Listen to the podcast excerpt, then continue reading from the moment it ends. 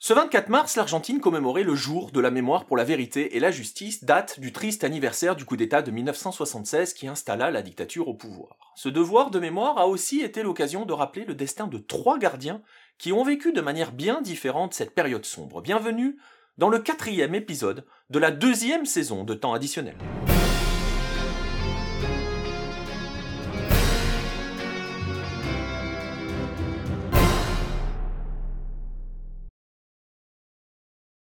Edgardo Noberto Andrada est né en janvier 1939 à Rosario. Fan de Central, il débute dans le club de son cœur où il a été formé et se fait connaître notamment pour son agilité qui lui confère un surnom, El Gato, le chat.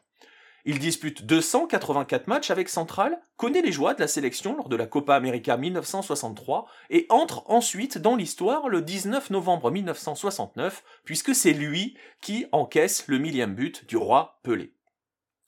Antonio Enrique Piovozzo, lui, est né en 1953 à La Plata. Supporter de River, il est formé et grandi à Estudiantes avant de rejoindre le Gymnasia La Plata où il débute en 1973. Mais il va disputer que trois petits matchs avant de passer surtout par plusieurs petits clubs pendant euh, de nombreuses années et surtout pendant qu'en même temps il étudie l'architecture à l'université de La Plata.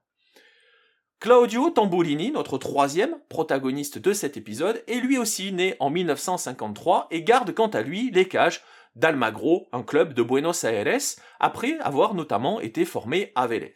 Il évolue alors en Primera B nationale, la deuxième division, et lui aussi, en parallèle, suit des cours, des études de philosophie à l'Université de La Plata. En 1977, chacun de ces gardiens va rencontrer, à sa manière, la dictature. Le 23 novembre de cette année, Claudio Tamburini vient de rentrer chez lui lorsque l'on frappe à sa porte. Dès qu'il ouvre celle-ci, des hommes se ruent sur lui, pistolet à la main.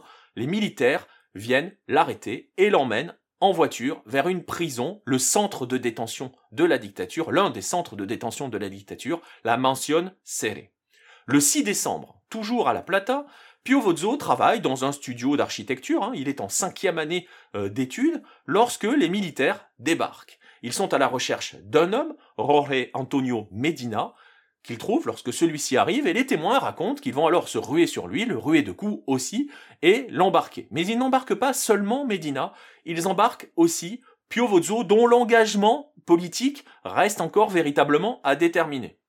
Il semble donc qu'il ait été, comme on dit, au mauvais endroit, au mauvais moment, hein, comme le veut ce sinistre et cynique adage, cynique car on ne reverra plus jamais Piovozzo, dont le nom rejoint la liste des desaparecidos, les disparus.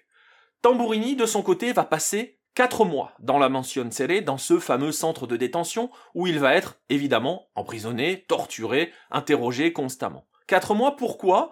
Parce que il va réussir, avec des compagnons d'infortune, à s'échapper de cette mansion grâce à un clou trouvé sous un lit qui leur a permis d'ouvrir une fenêtre.